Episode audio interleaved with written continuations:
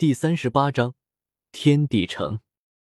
离开了萧晨之后，周通也没有走得太远，仅仅只是飞出数百里的距离，找了个杳无人烟的地方，随即直接闭关了。在金色禁忌之海上的时候，他吸收了太多太多的神力。之前在君王船的时候，时间不太够，所以一直压制着境界的突破。现在终于可以进步了。周通随意在附近的山中轰出了一个洞口，然后又以神通将此洞口封住，最后再刻下了一些阵法符，彻底隔绝外界干扰。做完这一切之后，他才真正开始运功进行突破。就在他刚刚运转龙族功法的时候，顿时他感觉自己的深海之中波涛汹涌，无穷无尽的神力在体内奔流不息。仅仅只是溢出的丝丝缕缕神力和生机，都令周通身体巨震。轰隆！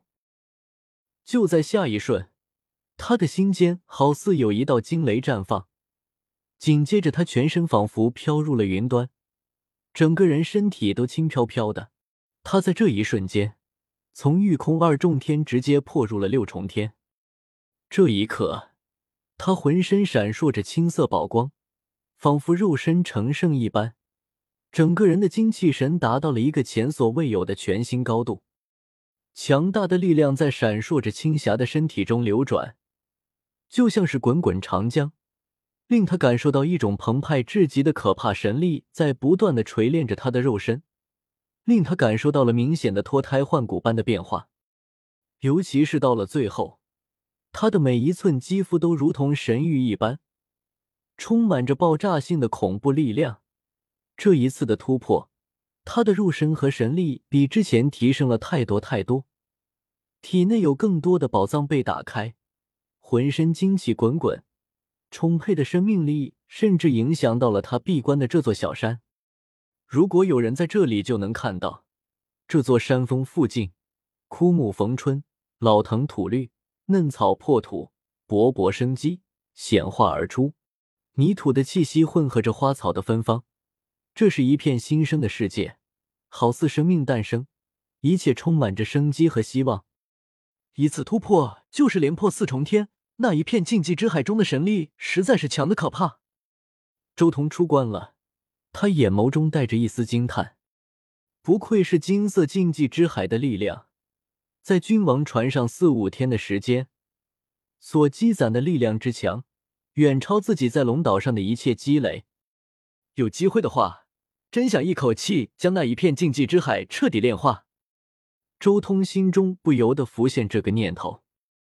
可以预见，如果真的炼化了禁忌之海，将那一片禁忌之海的神力全部融入自己的深海之中，效果绝对不亚于炼化了一尊真正的祖神。禁忌之海的事情。至少也要等我晋级半祖之后才能炼化。现在首先要去一趟蛮族圣山。周彤出关，静静的站在大地上，轻声说道：“长生大陆上的机缘其实不算太多，但周通很明显知道的一个和龙族有关的机缘，就是蛮族圣山那边。那座圣山之中有一个极度接近祖龙的龙王的尸骨，从那里应该还能得到一些祖龙精气。”蛮族圣山的方位在长生大陆的西南边陲，在南荒天地城的西北方，距离天地城足足有五万里之远。而我登陆的地方在南荒的最南端。首先要去的地方是天地城。确定了方位之后，周通整个人腾空而起，极目远眺。他目光直接看向了远处数百里之外的一些行人，直接向他们询问了天地城的方位之后。周通便直接化作一道流光，消失在了这一片山林之中。南荒的山林横贯上万里，浩瀚无穷，其中更有无数奇珍异兽。周通一路飞天而来，短短三天时间就穿过了万重山，走过了无尽的森林，来到了这座天地城。这座城高大宏伟，充满着岁月的沧桑感，城墙足足有数十丈之高。高大的城门楼更是恢宏壮阔，宛如九天宫阙。城外有一圈护城河，宽度足足有数十丈，深度也有五六丈，河面上虽然莲花朵朵，鱼群游动，但仔细一看，可以看到河水中有一些蛮鳄之类的生物。这是南荒最负盛名的第一大城。关于这座城，有着种种传说，与天地沾边，笼罩着一层神秘的面纱。这就是南荒的名城，看起来也不怎么样啊。周通抬头看了看城墙，微微摇头：“这城墙太低了。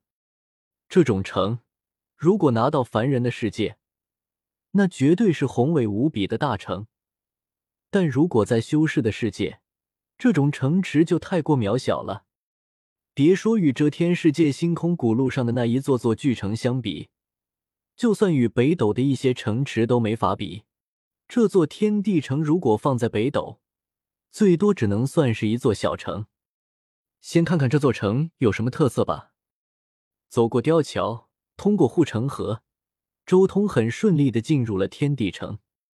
天地城的守卫其实也只是做个样子而已，并不会对进出城池的人盘查与阻挡，因为大陆上卧虎藏龙，谁也不知道他们随便拦住的人是不是某个绝世人物。对这些守卫而言，只要不在城门口闹事就行。一进入天地城，放眼望去，竟是一片繁华。城内车水马龙，大街上行人摩肩擦踵，熙熙攘攘。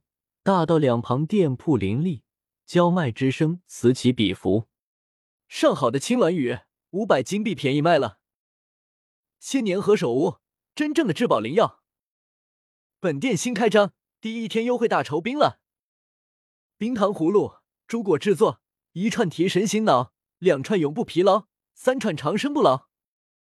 最强斗兽，天下无敌。周通行走在大街上。周围各种叫卖声令他无语，这种特色简直和遮天世界的那些城池如出一辙。不过这地方的人种也几多，像极了当初北斗万族出世的场景。周通随即将目光看向了城内的人流上，城内男女老少形形色色，种族极多，金发碧眼、紫发黑瞳、赤发赤瞳，各种各样的人，应有尽有。而且还有些足足有一两丈之高的巨人，以及生有兽耳或是兽尾的蛮族人。周通在人群中穿梭，这里的一切都令他有种重新回到遮天世界的感觉。这座城倒是有些意思，应该可以买到一些灵翠。不过对我来说，首先需要的是钱。周通一边行走，一边在思考赚钱的套路。